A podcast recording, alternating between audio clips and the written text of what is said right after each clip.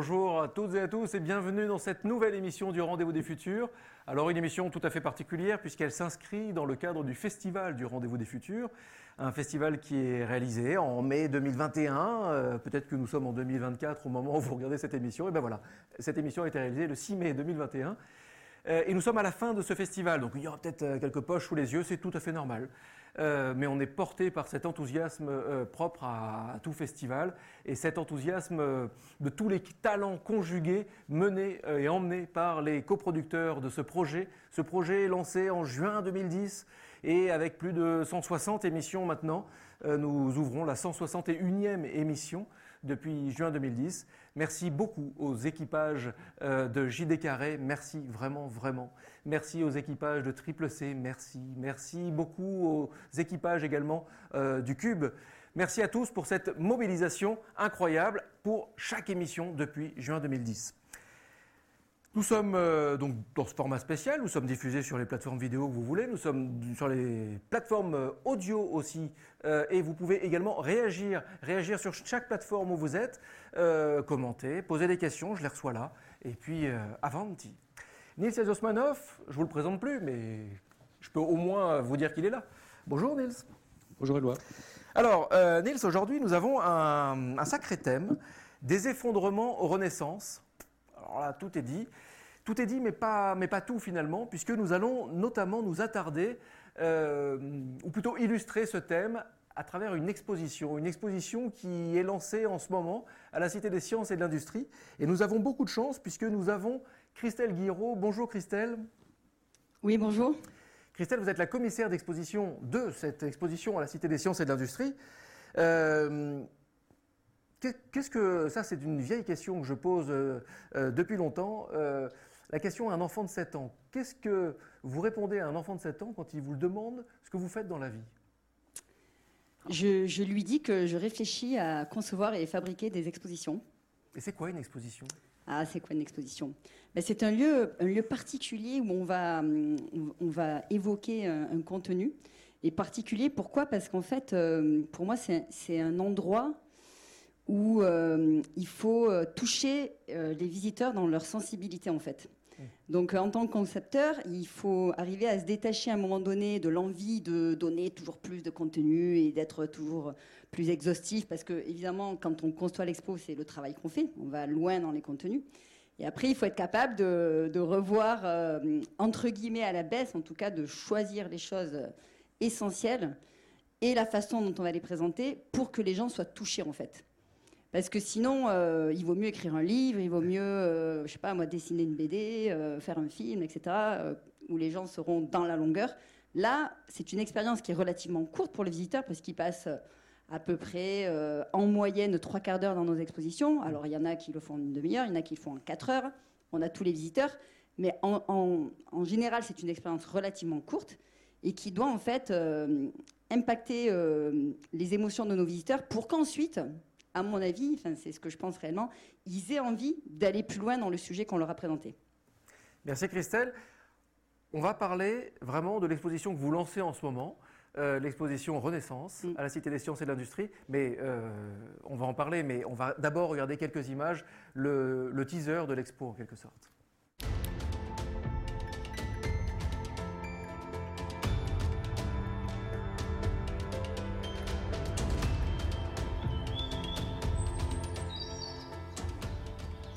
Sommes jamais vraiment descendus des arbres. notre esprit est encore un petit peu là-haut. Ouvre-feu dans 10 minutes. Regagnez vos logements. On a deux petites bouteilles de gaz, de la farine. Camille a négocié des légumes contre du sucre. Super, on va aller loin avec ça. Oh Aurélie, ça va, ça va s'arranger. Tu te donnes pas trop mal au cœur? Je n'avais pas mal au cœur. Tu te sens bien? Ça bouge pas trop? L'ombre des arbres plantés tout le long des rues et sur les immeubles, les cascades et les rigoles qui nous entouraient, tout était pensé pour rendre la chaleur supportable. Alors la résilience va permettre de créer des ressources immatérielles euh, comme la coopération, la confiance, la solidarité.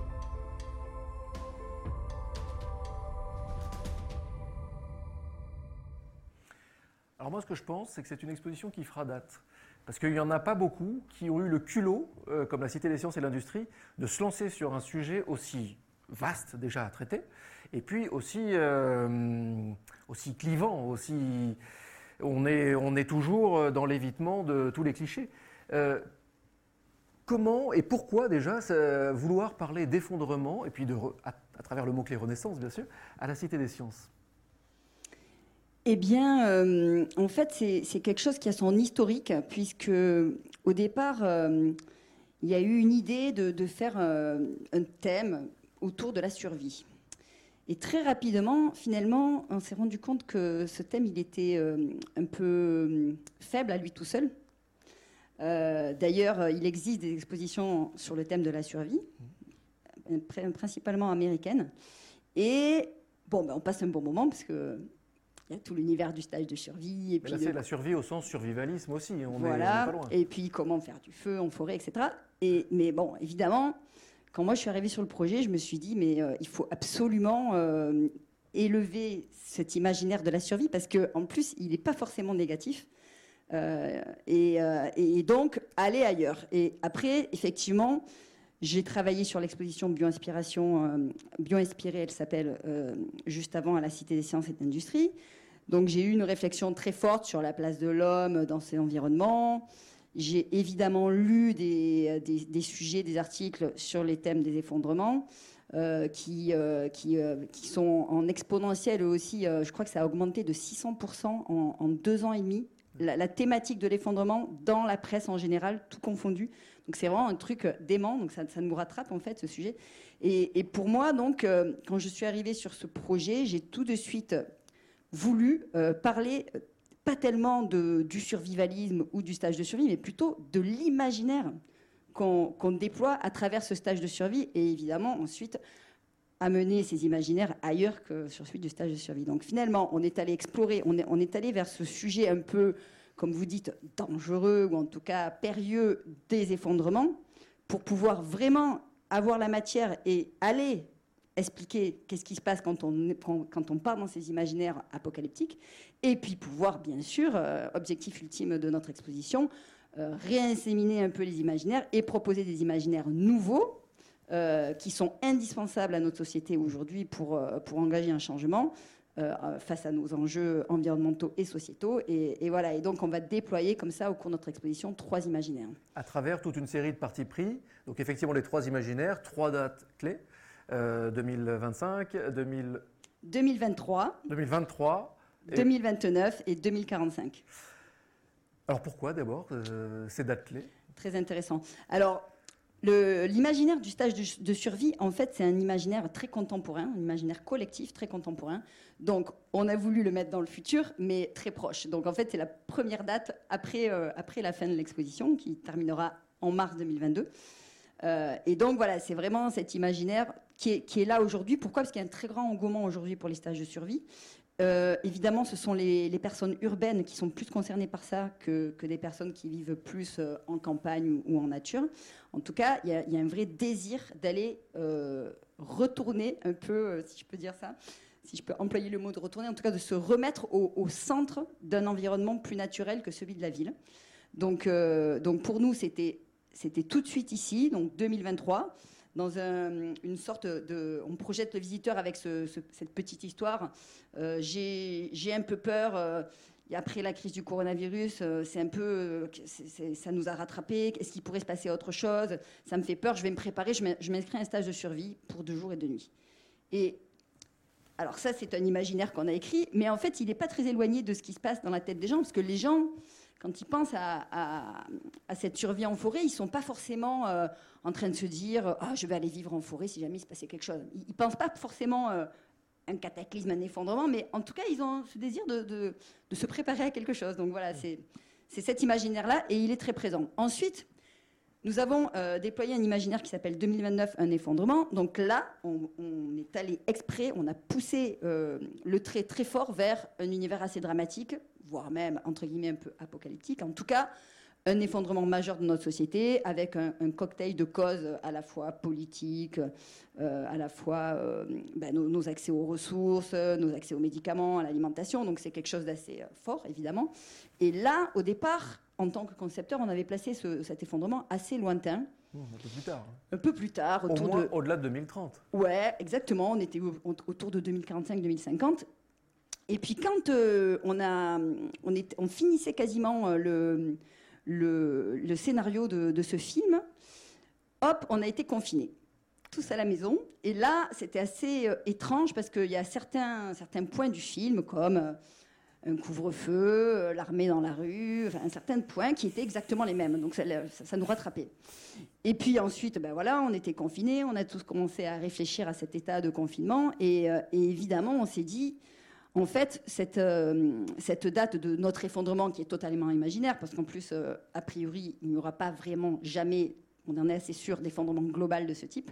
En tout cas, on a eu envie de le ramener dans, la vingtaine, dans 2029, donc on l'a mis euh, juste à la fin, pour, pour toucher les gens un peu plus, pour, pour qu'ils soient encore plus euh, piqués dans leurs émotions en se disant Ouh là là, ça pourrait arriver et, dans pas si longtemps en fait. Donc voilà, vraiment, et on en a parlé en comité scientifique avec nos experts, c'était quelque chose de décidé ensemble. Et, et puis pour la dernière fiction qui, qui s'appelle 2045 un renouveau, donc là on est dans un imaginaire souhaitable, post-croissant, euh, où euh, on déploie en fait euh, des personnages qui vivent dans la ville de Besançon. Et cette ville, euh, ben, en fait, est complètement différente de celle qu'on connaît aujourd'hui, euh, Besançon ou une autre d'ailleurs, mais en tout cas, un rapport aux ressources, à l'énergie, au transport, au vivre ensemble, à la gouvernance, à l'alimentation, extrêmement différent de ce qu'on connaît, et à la fois euh, des êtres vivants qui vivent euh, comme nous, entre guillemets, qui, qui se disputent, qui s'aiment, qui ne sont pas d'accord. euh, Et voilà. pourquoi vous avez choisi Besançon? De Vesoul, par exemple. Besançon, alors totalement au hasard. Au départ, on s'était dit Châteauroux, parce qu'il y en a plein partout. Et en fait, euh, c'est venu euh, totalement un peu par hasard, parce qu'on s'est dit qu'on voulait, euh, on voulait montrer qu'il faisait très chaud à Besançon, sans vraiment le dire d'ailleurs, mais euh, tel quel, parce que bah, dans la fiction, on peut l'évoquer autrement. Donc on s'est dit, on va avoir plein de cigales à Besançon, et en fait, ça, c'est pas mal, parce que les cigales à Besançon, d'habitude, elles y sont pas. Donc voilà, c'était un petit. C'est le climat de. Séville qui vient à Bordeaux, le climat Ouais, de voilà. Bordeaux qui vient Exactement, à Besançon. donc etc. c'est- ça a été Besançon. Vous par avez hasard. quand même... vous avez- Et, et donc, pour finir, donc Oui. finalement, cette, cette fiction-là aussi, au départ, on l'avait mis en 2075 et on l'a carrément ramenée beaucoup plus proche de nous parce qu'en fait, si on veut euh, raconter cet imaginaire positif, cette utopie euh, à laquelle il faut qu'on accède tous, eh ben, il faut qu'elle soit plus plausible. Oui, ça peut se passer si, si on se met à l'action tous euh, assez rapidement. Oui, il faut arriver à faire ce virage, ce changement de, de- de paradigme. Donc, effectivement, oui, 2045. L'horizon positif, oui, il doit s'inscrire dans une réalité dans laquelle on peut se projeter là maintenant. Exactement. Et d'ailleurs, on a fait des, des sessions de travail euh, avec euh, une auteure, enfin voilà, euh, qui nous a permis de. C'était, la fiction la plus dure à écrire, euh, en fait. C'est beaucoup plus facile d'imaginer quelque chose de dramatique que quelque chose de construit et positif. Bref, en tout cas, quand on s'est projeté comme ça dans cette fiction, il fallait que nous-mêmes soyons vivants, nous-mêmes concepteurs.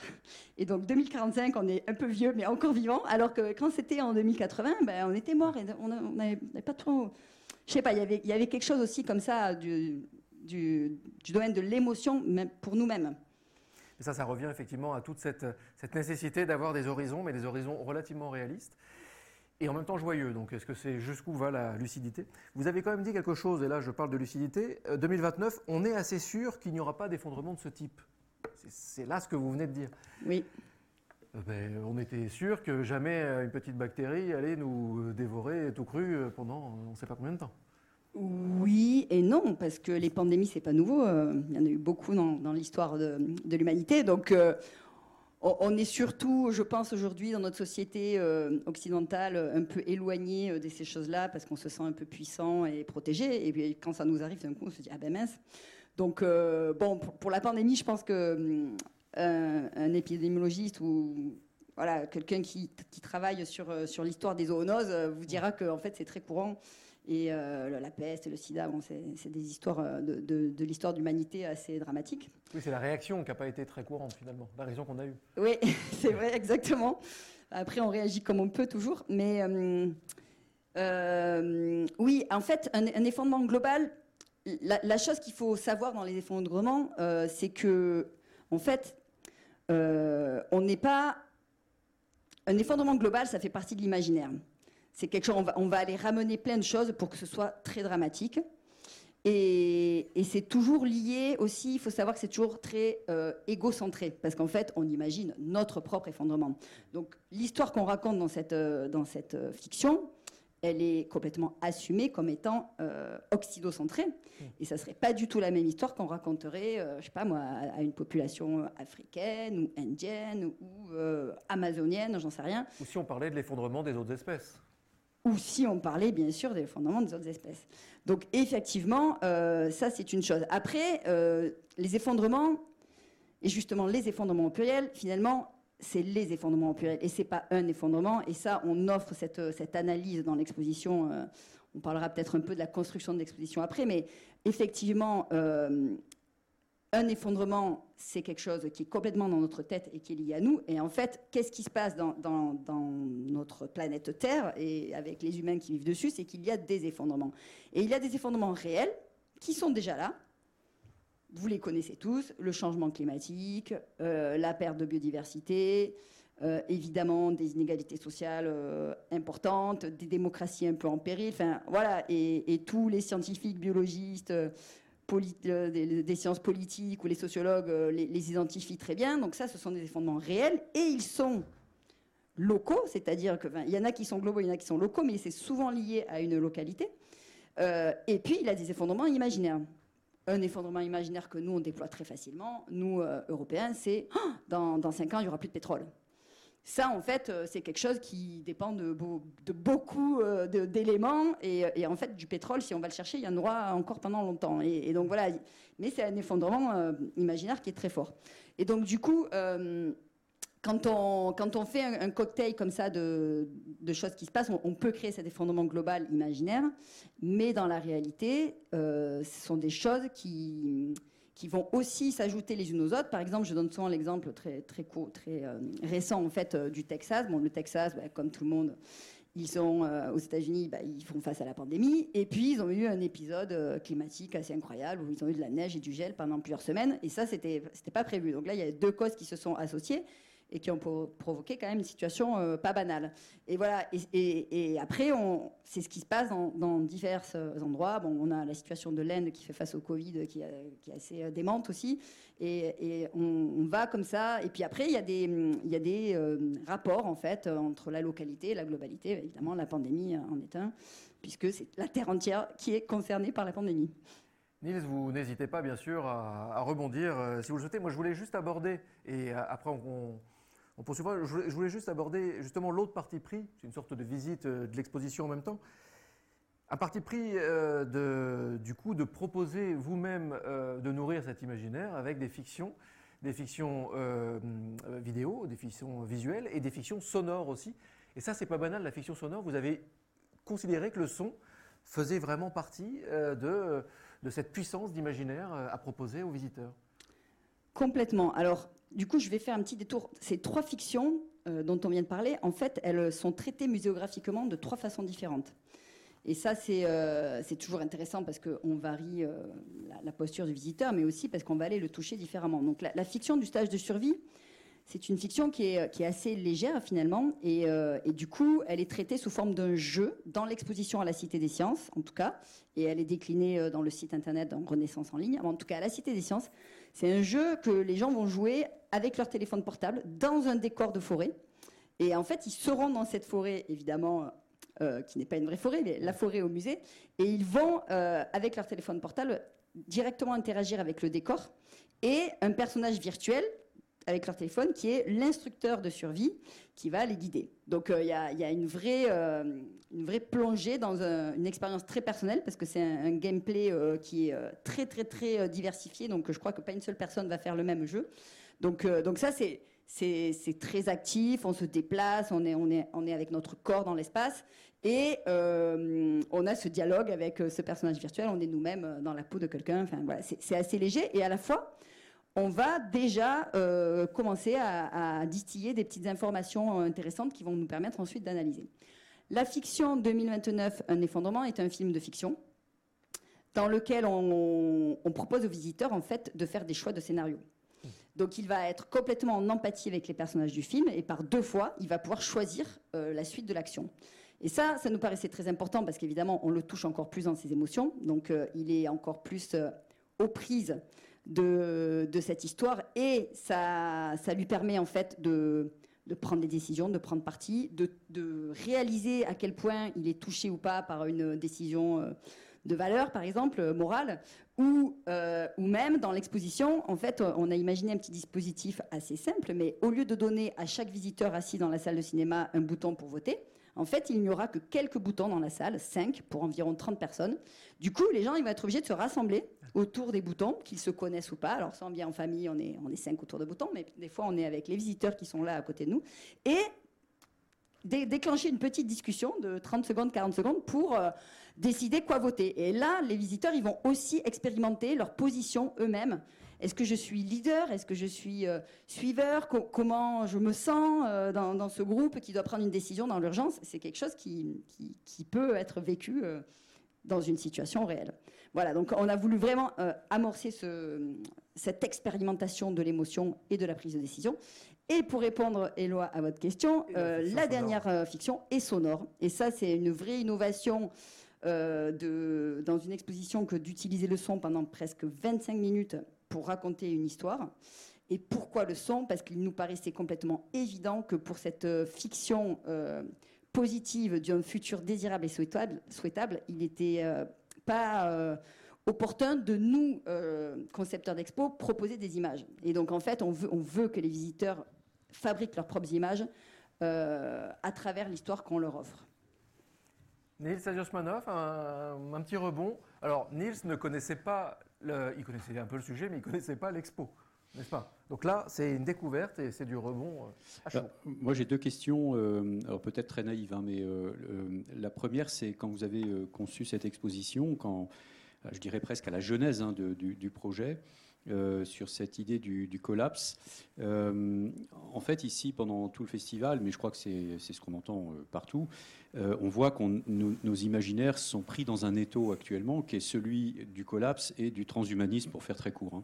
Donc, ma première question, c'est est-ce que dans les discussions qui ont présidé à, la conception de cette exposition, ça a été débattu ou pas, ou, d'emblée l'axe collapsologie était l'axe, je dirais, retenu? Euh, et la ma deuxième question, qui, n'a rien à voir, euh, c'est euh, donc j'ai compris qu'il y avait quelque chose de très fort dans cette exposition en termes d'expérience qui était proposée à, à, travers la réalité augmentée, à travers la dimension participative, enfin en tout cas de choix de décision, de, de scénario sur le film et puis cette fiction sonore. Et je me posais une question, alors là, qui est vraiment peut-être très naïve, mais là encore, qui est un rebond de, beaucoup de choses qu'on a entendues dans ce festival, et notamment euh, avec Éric Scherer, euh, qui est le directeur de la prospective de France Télévisions, ou Anne-Sophie Novelle, où on parlait du futur des médias, donc on n'est pas très très loin, quelque part, de hein, comment on gère des contenus, euh, et où la question de, non pas de la participation, mais de l'écoute du public, est une question qui aujourd'hui commence à intéresser les médias. Euh, pourquoi? Parce qu'ils sont en train de se faire disrupter par euh, les réseaux sociaux. Euh, les, médias n'écoutant pas, eh bien les gens s'écoutent entre eux autrement. Est-ce que cette question est une question qui vient aussi un petit peu bousculer ou pas? Ou est-ce que vous la réglez d'une certaine manière? Donc la question qui est de dire on n'est plus simplement dans l'information descendante, même si vous créez de l'expérience et de la participation, mais où il y a aussi cette notion d'écoute et comment elle se joue, si elle se joue dans l'expo. Alors, deux questions et deux minutes pour. pour euh, alors, très rapidement, la question du collapse et, et du transhumanisme. Euh, en fait, on, on, on, a tout de suite écarté la, la, question du transhumanisme parce que on a, avec le comité scientifique et puis par nos lectures, le, le commissariat de l'exposition, euh, tout de suite, pour nous, il est évident que c'est pas la technologie, c'est pas la science va sauver le monde, si je le dis très rapidement, et qu'il faut surtout pas s'engager dans la voie de bon, ben, quand on n'aura plus de solution sur Terre, on ira sur Mars. Je, fais des caricatures un peu fortes, mais comme ça, ça va droit au but euh, pour cette petite minute. Donc, euh, donc voilà, euh, on n'a pas du tout voulu parler de transhumanisme pour ce monde possible et désirable. Donc ça, c'est un choix éditorial très très fort et on l'assume. le, donc le choix de parler de l'effondrement. Euh, là, c'était pour nous plus intéressant parce qu'en fait, justement, quand on imagine qu'est-ce qui pourrait nous arriver de, compliqué, de dramatique. Ça nous permet de encore plus prendre conscience. Donc, euh, depuis quelques années, on, voit que la prise de conscience du, changement climatique est, est quand même euh, là, euh, dans la société euh, civile de façon générale, y compris les jeunes, évidemment, qui sont très préoccupés. Donc, c'est très bien, mais il faut encore, encore, encore, encore en parler, parce qu'en plus, il n'y a pas que le changement climatique, mais c'est bien quelque chose de, général. Donc, euh, ça nous paraissait beaucoup plus opportun d'aller dans cet imaginaire-là. Voilà, si je réponds un peu rapidement. Et la question de l'écoute du public, elle est très importante. Évidemment, l'expo s'appelle Renaissance au pluriel parce que il est évident qu'il n'y a pas un futur, mais plusieurs à construire, plusieurs par rapport aux localités dont je parlais tout à l'heure, et en plus euh, plusieurs parce que parce qu'en plus ça tout, tout peut changer, peut évoluer. Enfin, il y a cette notion de résilience, euh, si on la prend de façon très biologique, c'est être adaptable à, un changement de l'environnement. Et c'est d'ailleurs euh, le succès de la vie en général. L'évolution de la vie, c'est bien parce que les espèces vivantes sont diverses et qu'elles peuvent donc être adaptées c'est pas qu'elles s'adaptent, mais être adaptées à des changements de, l'environnement. Donc, euh, nous, nous sommes des vivants euh, comme les autres euh, vivants non humains. Et donc, voilà, c'est vraiment cette diversité qui est importante avec le S de renaissance et le S de futur. Alors, évidemment, dans notre histoire, 2045, un renouveau, on est obligé de, de raconter une histoire avec une unité de lieu, de personnages, etc. Mais ce S, il est très important. Et donc, nous avons décidé euh, vraiment de- de- depuis le début de l'exposition, et ça a été complètement euh, euh, assumé et redit par le comité scientifique, de donner la parole aux visiteurs. Donc, à la fin de l'exposition, et bien sûr sur Renaissance en ligne, ils pourront s'exprimer sur leur vision du futur. Donc, ils vont écrire ou dessiner dans un dispositif numérique leurs propositions, qui ensuite vont partir dans une sorte de fresque et de tableau numérique infini, parce que ça va pouvoir accueillir euh, bah, un nombre indéfini euh, de propositions. Et ça sera une espèce de grand tout comme ça qui, qui va permettre d'aller voir ce que les gens euh, ont à nous dire. Et, et- et ça nous permet aussi, pour ceux qui voudraient ne pas euh, se prêter au jeu, parce que c'est pas si facile en fait, d'avoir beaucoup de contenu à, à regarder et qui est du contenu, non pas des experts, des scientifiques ou des commissaires, mais le contenu euh, de tous les gens qui seront venus voir l'exposition. Et, et qui est un imaginaire euh, puissant. Enfin, une fois est- qu'il- qu'on crée cette mosaïque, ça crée un imaginaire euh, intéressant. quoi.